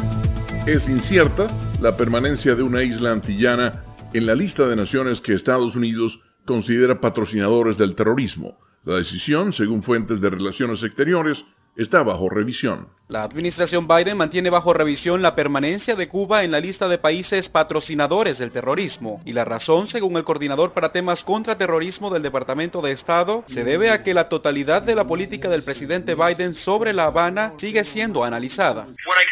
Lo que puedo decir es que la política sobre Cuba y esa designación sigue bajo revisión. El funcionario evitó comentar sobre la duración de esa revisión, que el presidente Biden ordenó tan pronto asumió el poder en enero. Jorge Agobián, Voz de América. Washington. Hay revuelo en Ecuador luego de que el embajador estadounidense expresara preocupación por la existencia de narcogenerales. A cuatro de ellos se les canceló la visa. El general de policía Víctor Arauz abandonó la embajada estadounidense tras ser citado para cancelarle la visa a él y a su familia. Se trató de un hecho inédito y que se produjo la misma semana en la que el embajador Michael Fitzpatrick dijera que ya hay narcogenerales en el país. Cuando puse la denuncia estaba consciente a lo que me enfrentaba y a las posibles consecuencias o retalaciones. El oficial aseveró que todo es consecuencia de haber denunciado a la comandante general por irregularidades en su proceso de calificación para el ascenso. Néstor Aguilera, Voz de América, Quito. El gobierno de Estados Unidos se retiró este jueves de las negociaciones sobre un acuerdo que pondría fin a las demandas presentadas a nombre de padres e hijos que fueron separados por la fuerza bajo la política fronteriza de tolerancia cero del gobierno de Donald Trump. Funcionarios del Departamento de Justicia informaron a los abogados de los demandantes que el gobierno no ofrecerá un acuerdo general para los casos de separación de familias y que en lugar de ello enfrentará cada caso en los tribunales. Lucía Iriart, viuda del exdictador Augusto Pinochet, murió en el departamento en el que vivió sus últimos años, alejada de los lujos y el poder que disfrutó durante el régimen militar de su esposo. La mayoría de las personas en Estados Unidos debería recibir las vacunas de Pfizer o Moderna para el coronavirus en lugar de la de Johnson Johnson, que puede causar coágulos raros pero severos, recomendó un panel de los Centros para el Control y la Prevención de las Enfermedades, CDC por sus siglas en inglés. El problema ha causado nueve muertes confirmadas luego de la administración de vacunas de Johnson Johnson mientras que las de Pfizer o Moderna no conllevan ese riesgo y además parecen ser más eficaces, dijeron asesores de los CDC. Es un anuncio inusual y la directora de los CDC, la doctora Rochelle Walensky, deberá decidir ahora si sigue la recomendación del panel, destaca AP. Hasta ahora, Estados Unidos ha tratado las tres vacunas disponibles en el país como opciones iguales, toda vez que estudios a gran escala mostraron que las tres ofrecen buena protección y los suministros iniciales eran limitados. La vacuna de Johnson Johnson fue bien recibida en un inicio como una opción de una sola dosis que podría ser particularmente importante para grupos difíciles de atender, como desamparados que podrían no recibir la segunda dosis necesaria de las inyecciones de Pfizer o Moderna. El panel de asesores de los CDC señaló que era momento de reconocer que mucho ha cambiado desde que las vacunas empezaron a distribuirse hace un año. Más de 200 millones de personas en Estados Unidos están plenamente vacunadas, incluyendo 16 millones con la de Johnson Johnson. Tony Cano, Voz de América, Washington. Desde Washington vía satélite y para Omega Estéreo de Panamá hemos presentado Buenos Días América. Buenos días, América. Vía satélite. Desde Washington.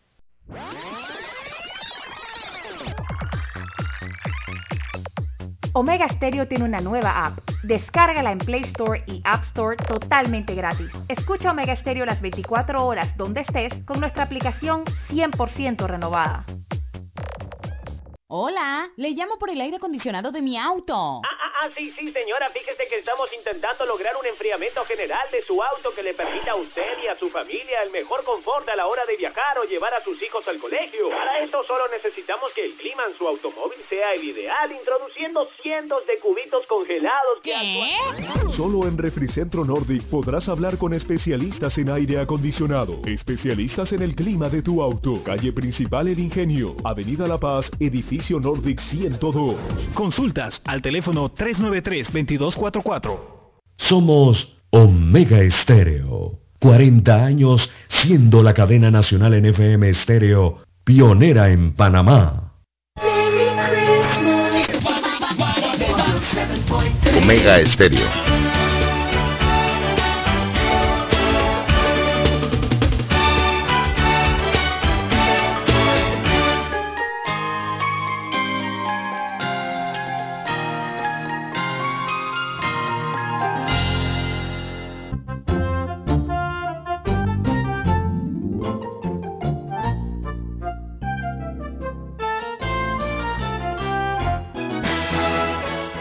Continuamos. Son las 7, 7 minutos.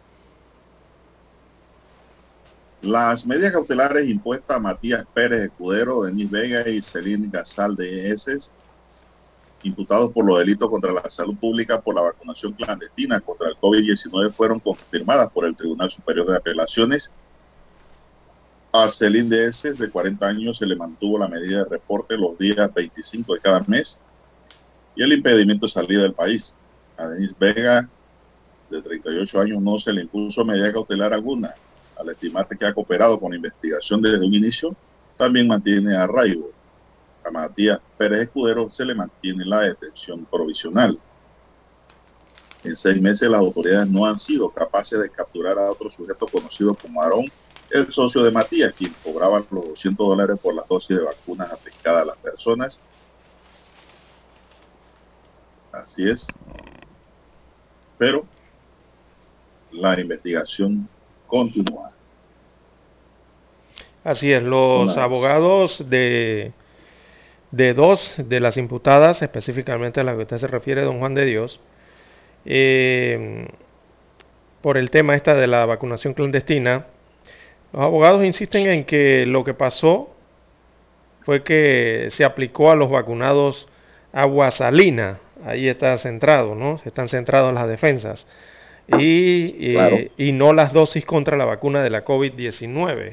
Es lo que dice por un lado Jerónimo Mejía y lo que dice por el otro lado Alfredo Vallarino, quienes son los que defienden a Denise Vega de Mursi, de Mursi, perdón, y eh, también el otro abogado que defiende a Celín Gasal de Eses respectivamente, ambas investigadas entonces por esta Comisión de Delitos contra la Salud eh, Pública. La tesis de los abogados se escuchó ayer en, en la audiencia de apelación, ¿no? Bueno, indudablemente que hay que determinar si era agua salina, solución salina lo que se inyectaba. Porque si era solución salina, eso se sustrae en el hecho de que esa solución no causa daño a la persona. Hmm. Y se sustrae el hecho de que sea un delito contra la salud. Pudiera haber otro delito, ¿no? Ahí investigado, estafa a los inyectados, a los vacunados, pero eh, ese delito de contra la salud creo que va a quedar desvirtuado. César, si era agua, solución salida a lo que le ponen a la gente. No, pero ya Bien, por, son las ya 7, por- 10 minutos. sí. Ya por estas medidas que se han tomado, se ve como que no fue muy convincente la fiscal eh, o la fiscalía en este caso y no sé, y parece que las alegaciones fueron insuficientes, ¿no? Pero bueno, eh, vamos a ver cómo se desarrolla la investigación, que recordemos, eh, esa investigación pasó a una causa compleja. A ver cómo se desarrolla todo el juicio. Pero Digo, yo toda no la entiendo por qué investigación. pasa a causa compleja.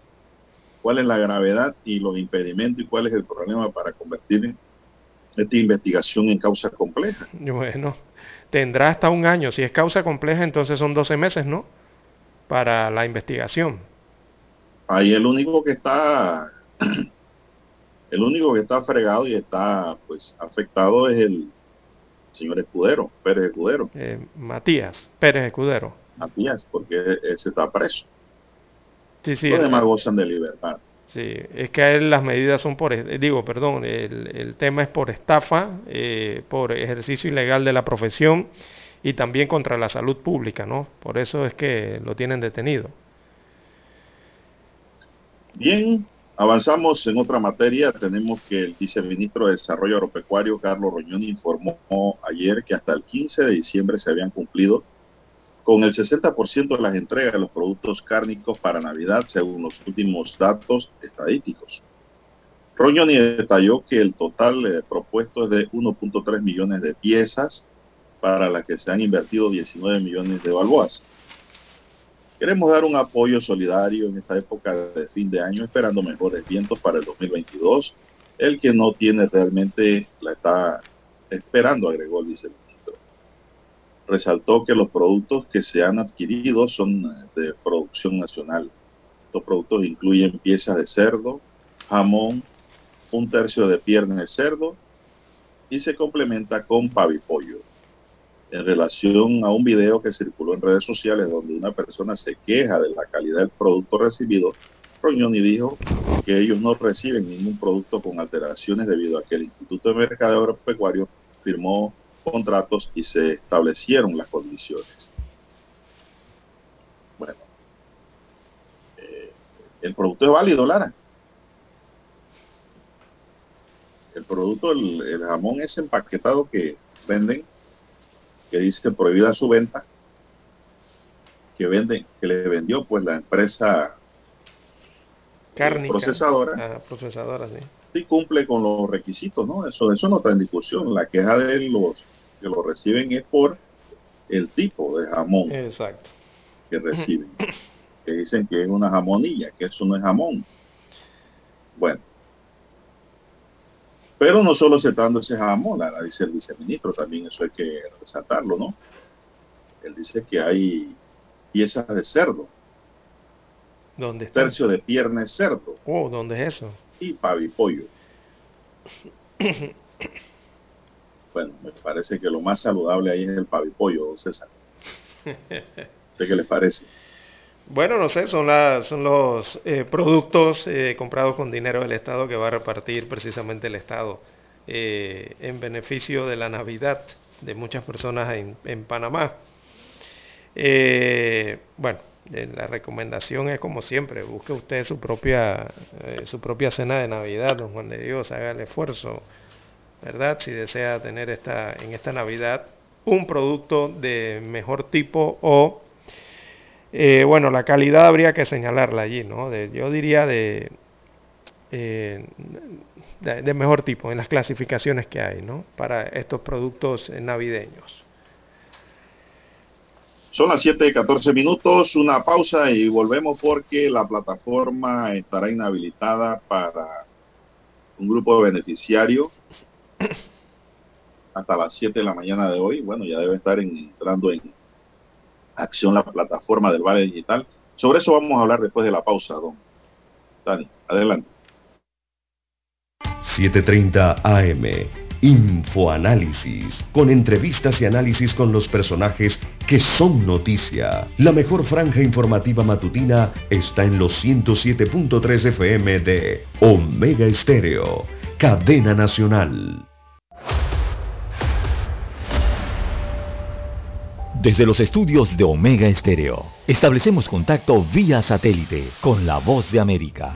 Desde Washington, presentamos el reportaje internacional.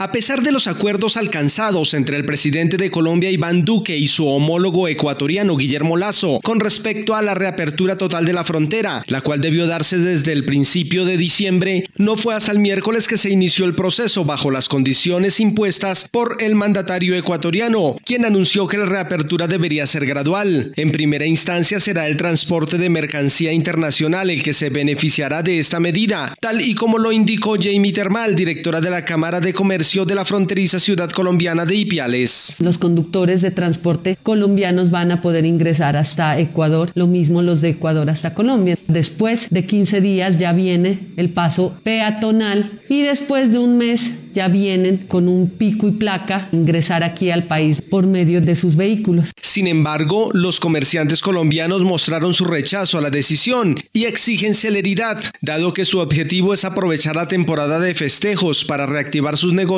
con los miles de compradores ecuatorianos que tradicionalmente venían a invertir a territorio colombiano, aprovechando la diferencia del dólar frente al peso, como manifestó Freddy Cabrera, representante de los comerciantes de Ipiales y Pasto. Nosotros estamos esperando esta reactivación con el fin de que nuestros negocios salgan adelante. Y con esta apertura así gradual, lo que hace es afectarnos más. Según los comerciantes colombianos, el gobierno de Ecuador se ha negado a la reapertura total de la frontera bajo el argumento de evitar la propagación del COVID-19, pero según manifiestan, las verdaderas razones tienen que ver con la protección de su comercio local, dado que en Colombia los productos tienen un bajo costo frente al mercado ecuatoriano que se encuentra dolarizado. Manuel Arias Naranjo, Voz de América, Colombia.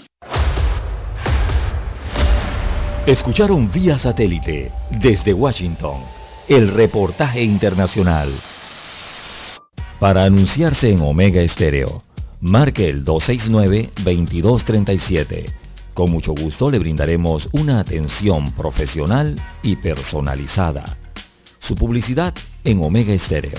La escucharán de costa a costa y frontera a frontera. Contáctenos 269-2237. Gracias.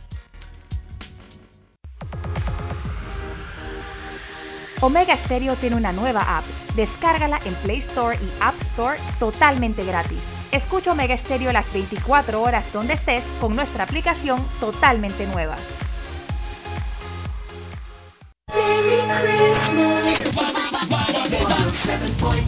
Omega Stereo.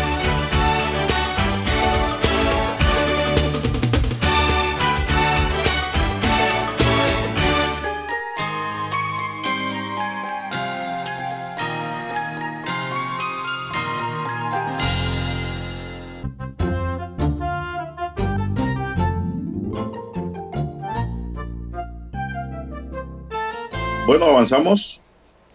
¿Qué hora tenemos ya, don César? 7, 18 minutos eh, de la mañana en todo el territorio nacional. Bueno, la Autoridad de Innovación Gubernamental informó que el saldo duplicado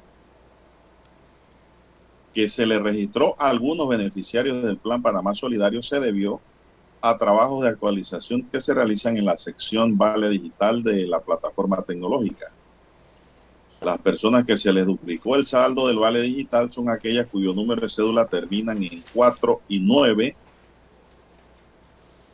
las cuales recibieron recarga este martes 14 de diciembre, dijo la AIG en un comunicado de prensa. Ante esta situación, la entidad manifestó que la plataforma estará inhabilitada para este grupo de beneficiarios hasta las 7 de la mañana de este jueves 16 de diciembre. A los ciudadanos que hayan excedido la capacidad de los 120 dólares mensuales en compra será deducida en la carga del próximo mes, explicó la AIG. ¿Qué le parece, don César? le había parecido la Navidad allí y resulta que no era así. Pensaron que le habían dado otro bono. Un bono navideño. Algo así. bueno, eh, la, Bueno. eh, pero no lo cobraron. No, al parecer Algunos. no. Ah, bueno, entonces Algunos sí, se, se excedieron y se los van a descontar. Es, Eso es lo que tienen que aplicar entonces la mes. actualización y el descuento para, la próxima, para el próximo beneficio en enero. Va a venir la protesta por eso, don Juan de Dios. La queja. Bueno, que van a protestar. Ahora sí le, si ya, ya le dijeron que fue un error y se le fue de más. Ya lo cobraron. ¿Qué hay que hacer? Devolver. O devolverlo o eh, tomarlo como si fuera un bimestre. ¿Verdad? Bueno, cobraron, sí. cobraron el de Pues. dos meses. Pero lo cierto es que también a, a mucha gente la sacaron ya. La, todo lo de los contratos suspendidos ya lo sacaron a todos. Ya no hay ninguno. Porque no hay contratos suspendidos legalmente. Y esto... Otros dicen que los han sacado porque no han registrado cursos ni trabajo, labor social. En fin, pero el volumen de cobradores sigue siendo alto, Lara. Hay más de 400 mil pagos. Yo no diría ni pagos, sino beneficiarios de este vale. Pero hubo ese problema allí. Bien. Eso es lo que ocurrió en la plataforma. Dirigentes sindicales añadieron que no están de acuerdo, Lara, con el aumento de la edad de jubilación. La sugerencia fue hecha por el exministro de Economía, Dulcidio de la Guardia, quien argumentó que la actual edad de hombres a los 62 y las mujeres a los 57 es incongruente con la realidad, tomando en cuenta que la expectativa de vida del hombre panameño es de casi 80 años. Rechazamos todo aumento a la edad de jubilación y demás medidas paramétricas, señaló el dirigente de CONUSI, Gabriel Castillo. El dirigente sindical añadió que esas medidas afectan solamente a los que menos tienen. Las condiciones de vida de Dulcidio no son las mismas que las de un trabajador de la construcción, puntualizó Castillo. En tanto, el empresario y expresidente del CONEP, Gabriel Díez, explicó que para determinar un supuesto aumento hay que hacer primero los estudios. No creo que, ese, ¿Hasta cuándo? que este sea el momento para que Dulcidio se le ocurra decir semejante cosa, afirmó 10. Rafael Chavarría, coordinador de la OIT, en Panamá sostiene que no se puede comparar un aumento basado en los países de Europa porque no es igual el promedio de vida. Esto surge, Lara, por esas declaraciones donde él dice que hay que aumentar la edad de jubilación. Una propuesta totalmente rechazada por toda la población, don César. Son las 7.22 minutos en su noticiero Megesterio, el primero con las últimas. Así es. Bueno, también los que se pararon de una mesa el día de ayer fueron los educadores. Eh, se retiraron de una reunión exigiendo la presencia de la ministra de Educación. Pero el detalle aquí es que en la reunión estaba la viceministra de Educación. Entonces los educadores allí, eh, no sé, dijeron que eh, no había nadie en la mesa eh, que pudiese tomar decisiones. Entonces, ¿qué, qué es la viceministra para los educadores? ¿Ah? Querían Un irrespeto. Sí, un total irrespeto. Y los educadores, eh, yo no sé, don Juan de Dios, pero todo aquí no parece ser, no es lucha por la educación, es lucha por otras cosas. Ah, no, no, olvídese que ya los educadores que nos enseñaron a nosotros no existen. Increíble, esto, esto cada vez, En todos estos gremios, todos estos gremios van es en, en, en pos de, en esa posición de guerra, ¿no? Por defender o trabajar o luchar por lo, lo que señala el gremio, lo que diga el gremio. Y yo veo que aquí entonces en el tema de la educación queda como de lado, ¿no? Porque después cuando vemos Bueno, las demuestra, exigencias, Clara, cuando vemos sus exigencias, vemos entonces un, un listado de 3, 4, 5 exigencias que al final no tienen que ver nada con la educación ni con la educación que le brindan a nuestros hijos. Bueno, esto demuestra, don César, el total fracaso del presidente Martinelli en su gestión en educación cuando le dio aumentos por 900 dólares. Aquí no ha cambiado nada. Y el presidente tal vez lo hizo con la mejor de la buena fe, de que ellos hicieran un acto de contrición y ayudaran a mejorar el sistema. Pero no, aquí solamente esto ha servido para engrosar sus ingresos y para de contar. la, la enseñanza sigue siendo la misma, los educadores cada vez van, se tienen peor comportamiento. Entonces, ¿hacia dónde vamos? ¿Hay más delincuencia en el país? Niños en la calle, jóvenes en la calle, cada día menos educados que ni los buenos días te dan, Así es. que no piden permiso para pasar. Todo eso forma parte de un engranaje de enseñanza mínimo que se debe enseñar. Y aquí siempre los educadores vemos que piden y piden y piden y yo veo que y yo digo y entonces ellos que aportan.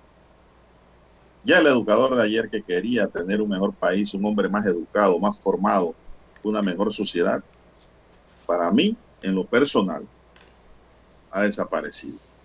Aquí todo lo vuelven un problema. ¿Cómo que se van a parar estando la viceministra ahí diciendo que no había una autoridad allí? Ahí estaba la profesora Sonia Gallardo, Así es. reunido con ellos. Una falta de respeto, hombre. Entonces, todo lo vuelven una lucha. Oposición al gobierno que sea. Por eso fue que Pérez Valladares dijo cuando era candidato, precandidato dijo, a mí me pueden hacer una huelga, pero yo voy a cambiar la educación de este país. Y si tenemos que perder un año de educación, lo vamos a perder, pero vamos a tener mejor educación.